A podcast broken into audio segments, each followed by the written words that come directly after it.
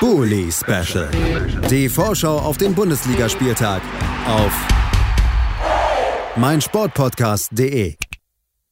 Herzlich willkommen zurück zum Bully Special auf meinsportpodcast.de. Wir sind beim vierten Spiel in unserer Vorbesprechung des 24. Spieltages angelangt. Dieses Spiel wird in Leverkusen stattfinden und ist mal wieder aus Sicht der Gastgeber mit ein paar Fragezeichen versehen, nachdem man zweimal direkt am vergangenen Wochenende eine Führung verspielt hat und doch verlor. Wir sprechen drüber über dieses Spiel zwischen Leverkusen und Bielefeld mit Eva Bohle vom Zweiten Bundesliga Podcast. Hallo Eva. Hallo Julius, danke für die Einladung. Sehr gerne. Ich freue mich sehr, dass du da bist, um mit uns über dieses Spiel zu sprechen. Natürlich äh, bei dir dann naheliegend, dass wir erstmal nochmal ein wenig genauer auf Bielefelds letzten Auftritt blicken die haben sich ja mittlerweile mit dem Sieg am vergangenen Wochenende gegen Union Berlin sogar auf Platz 14 geschmuggelt. Ich sag's mal so, weil ich äh, zu Beginn der Saison doch lange das Gefühl hatte, vielleicht kommt Bielefeld da gar nicht unten raus. Dann gab es diese lange Ungeschlagen-Serie und man war aus den Abstiegsrängen raus. Jetzt ist es mittlerweile schon Platz 14. Mal gucken, wo es noch hingehen kann. Das letzte Spiel, das war ein Sieg 1 zu 0 am Ende gegen Union Berlin. Wie hast du den Auftritt da generell wahrgenommen? Ja, also erstmal ein bisschen wie erwartet stand äh, Ramos ja wieder in der Innenverteidigung eben Nilsson. Pieper ist äh, rausrotiert quasi. Ähm, ich glaube, war das erste Mal seit Ende 2019, dass er aufgrund einer, seiner Leistung eben nicht in der Startelf stand. Ähm, und ich finde, Ramos hat das äh, sehr, sehr gut gemacht. Ich fand ihn ja zuletzt in den letzten beiden Spielen, wenn er gespielt hat, sowieso schon stark und ähm, ja sehr, sehr abgeklärt, ähm, weiß sehr genau, wo er stehen muss. Generell ähm, sehr solide Abwehr, Abwehrleistung. Ähm, man hat Union da den, den Weg nach vorne doch relativ schnell gebracht. Die zweimal, wo einmal Avonie, einmal Geraldo Becker durchgebrochen sind vorne, hat, hat dann Ortega ganz gut gelöst. Und selber, ähm, klar hat man gesehen, dass Patrick Wimmer auch wieder mit von der Partie war. Ähm, der natürlich offensiv sehr viele Akzente setzt. Aber ich muss auch äh, sagen, dass mir Alessandro Schöpf von Spiel zu Spiel besser gefällt, gerade wenn er neben Wimmer spielt. Ähm, das 1-0 entsteht ja auch dadurch, dass es äh, einen langen Abschlag von Ortega gibt, den äh, Serra sehr, sehr gut abblockt. Also da muss ich auch sagen, ähm, es wird immer wieder gesagt, Serra kann noch nicht so ganz in die Fußstapfen von Klo treten. Ich finde, was er momentan auf dem Platz mitbringt, ist definitiv gut. Er kann sehr, sehr gut die Bälle abschirmen und dann kommt der Ball ja weiter zu Schöpf und ähm, der findet dann eben Wimmer und der spielt äh, da wunderbar, was wir schon ganz oft diese Saison tatsächlich gesehen haben, den, den Ball dann in die Tiefe für Okugawa und der hat glücklicherweise inzwischen auch diese Abgeklärtheit, der kann 80 Minuten untertauchen, um dann das Ding reinzumachen. Ähm, genau, generell war es, glaube ich, einfach ein sehr konzentrierter Auftritt, ein abgeklärter Auftritt und äh, man hat vielleicht anders noch als im Spiel gegen, gegen Gladbach tatsächlich dann auch nach der Führung sehr kompakt hinten gestanden und meiner Meinung nach dann auch nicht komplett unverdient diesen Sieg geholt. Das also die Ausgangssituation und äh, ja, es gibt äh, durchaus Gründe, positiv gestimmt zu sein, was Bielefeld angeht. Auch die Tabellenposition ist äh, eine, die dazu zählt generell. Bei Leverkusen, dem Gegner, da können wir auch noch mal kurz zurückblicken, da gab es am vergangenen Wochenende am Ende eine Niederlage in Mainz, die ich äh, ja vielleicht äh, nicht ausgeschlossen hätte, aber nicht in einem 3 zu 2, ehrlich gesagt. Ich dachte, da kann sich Mainz vielleicht eher auf die Abwehr verlassen als auf die Offensive. Aber spät, 84. und 88. zwei Joker-Tore der Mainzer, hat man das Spiel gedreht und damit Leverkusen mal wieder eine Führung aus der Hand gegeben und das Spiel sogar noch verloren an den guten Tagen Leverkusen natürlich eine der spektakulärsten und besten Mannschaften dieser Liga, aber irgendwie so eine gewisse Instabilität im Team, die zeigt sich immer wieder, gerade eben auch an diesen verspielten Führungen, finde ich. Wie, wie hast du die letzten Auftritte von Leverkusen wahrgenommen und vielleicht übergreifend einfach schon mal auf, aufs kommende Spiel gefragt, wie siehst du die Leverkusener generell?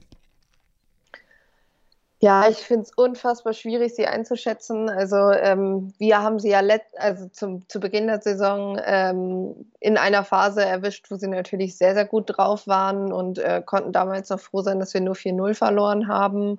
Ähm, großer Faktor ist natürlich Patrick Schick. Also der ist einfach durch seine Präsenz vorne, bindet da auch immer wieder Spieler, also beziehungsweise auch Verteidiger. Ähm, da hat Bielefeld natürlich jetzt das Glück, dass er am Wochenende ausfällt aber generell äh, eine sehr spielstarke Mannschaft, die aber, glaube ich, auch einfach wie viele Mannschaften in dieser Liga auch im Umbruch ist ähm, durch den Trainerwechsel zu Beginn der Saison. Und ich glaube, ähm, ja, dass, dass da es auch okay ist, dass da mal Schwankungen drin sind. Ich finde sie jetzt äh, vor Samstag unfassbar schwierig einzuordnen, wo man äh, also ich erwarte ein anderes Spiel als in der Hinrunde, nicht nur weil eben Patrick Schick fehlt, sondern auch weil Arminia ähm, definitiv sich weiterentwickelt hat. Man ist seitdem nicht mehr so richtig so eingebrochen. Also die vier Gegentore waren ja schon die, die höchste Anzahl, die man dann kassiert hat in dieser Saison. Und ich glaube, ähm, ja, dass das, ich hoffe, dass Bielefeld auf, auf diese Defensivleistung der vergangenen Wochen jetzt mal von Hoffenheim aus, ausgenommen ähm, aufbaut. Und bei Leverkusen, gut, die wollen natürlich eine Reaktion zeigen und die Mannschaft besteht ja eben nicht nur aus äh, Patrick Schick. Also die haben gerade auf den Flügeln natürlich extrem spielstarke ja, Mannschaftsteile da. Ähm, und daher, daher bin ich gespannt, was wir sehen. Ähm, letztes Jahr war es auch so, dass man als Bielefelder nicht unbedingt erwartet hat, dass man nach Leverkusen fährt und da Punkte mitnimmt. Am Ende ähm, stand, glaube ich, ein 2-1-Sieg. Und daher bin ich mal gespannt, ähm, was wir Samstag zu sehen bekommen. Ich weiß auf jeden Fall, ähm, hat Bielefeld das Auswärtskontingent komplett ausgeschöpft. Also alle 500 Karten ähm, gingen an Bielefeld-Fans. Ähm, von daher hoffe ich, dass da auch so ein bisschen Stimmung mitkommt. Aber ja, ich glaube, es ist ein anderes Spiel als im Hinspiel und ähm, ich bin gespannt. Ich kann, fällt es richtig, richtig schwer zu sagen, was uns da erwartet. Du hast die positive Entwicklung der Arminia angesprochen. Wenn man jetzt da unten reinguckt ins letzte Tabellendrittel, dann sind da ja, Mannschaften mit Fürth, die weiter, obwohl sie jetzt mittlerweile besser in der Liga angekommen sind, natürlich ein bisschen abgeschlagen sind. Dann die Stuttgarter, bei denen irgendwie ja überhaupt nichts laufen will, wo so ein richtiger Negativstrudel entsteht. Die Augsburger und dann auch noch Hertha hinter der Arminia, wo es ja ähnlich äh, katastrophal anmutet, gerade während, während die Arminia immer stabiler wirkt. Und du hast eben auch diese positive Entwicklung angesprochen. Sind das schon aus deiner Sicht irgendwie ganz, ganz gute Vorzeichen für den Rest der Saison, was den Klassenerhalt angeht? Ja. Ähm, ich weiß, das dass Problem... ich jetzt nicht aus dir herausgekitzelt kriege, dass du sagst, das Ding ist durch.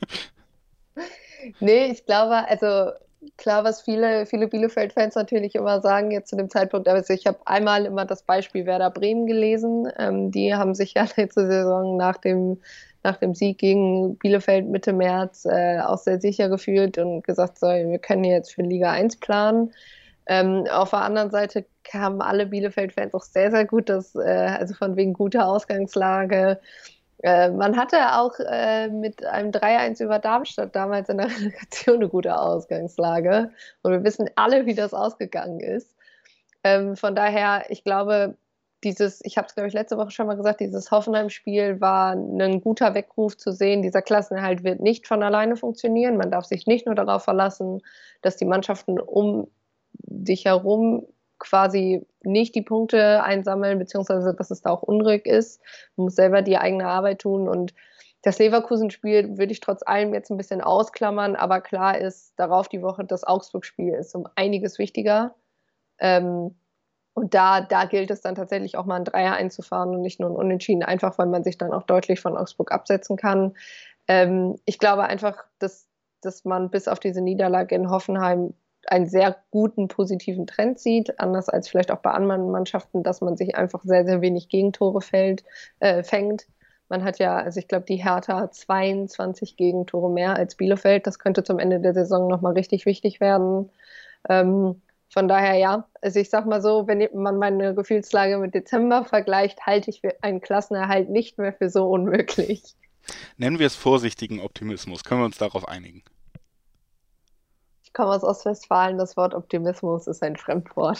Okay. Ich werde es jetzt jede Woche versuchen. Vielleicht äh, auch nach einem Sieg gegen Leverkusen ja schon ein leichter Stimmungsumschwung. Lass uns gemeinsam tippen. Was glaubst du, wie geht es am Ende aus? Ähm, du, du weißt ja, ich tippe so lange das gleiche Ergebnis, bis es mir immer äh, zum Verhängnis wird. Und da ich letzte Woche 0-0 getippt habe, tippe ich jetzt auch einfach wieder 0-0. So einfach ist das. Dann äh, tippe ich äh, diese Woche 1-1. Ich äh, glaube, es gibt eine Punkteteilung in Leverkusen, die sich ohne Schick dann doch an der guten Bielefelder Defensive lange die Zähne ausbeißen werden. Ja, ich glaube, für einen Dreier für Bielefeld, das wird dann doch irgendwie nichts, aber ja, ein Unentschieden kann ich mir tatsächlich vorstellen. Tippe 1-1 und bedanke mich bei Eva Bohle vom Zweite Bundesliga-Podcast, dass sie heute bei uns war. Danke dir, Eva. Danke, Julius, für die Einladung. Wie immer, das hat sehr viel Spaß gemacht. Das kann ich nur zurückgeben und äh, freue mich auf das nächste Gespräch, das ihr direkt nach einer kurzen Pause hören könnt, liebe Hörerinnen und Hörer. Es ist äh, das Gespräch über das nächste Spiel natürlich, und zwar Gladbach gegen Wolfsburg, die zwei Underachiever der Liga in dieser Saison. Wir sprechen darüber, wer am Ende die Nase vorne hat. Bully Special. Die Vorschau auf den Bundesligaspieltag auf meinsportpodcast.de.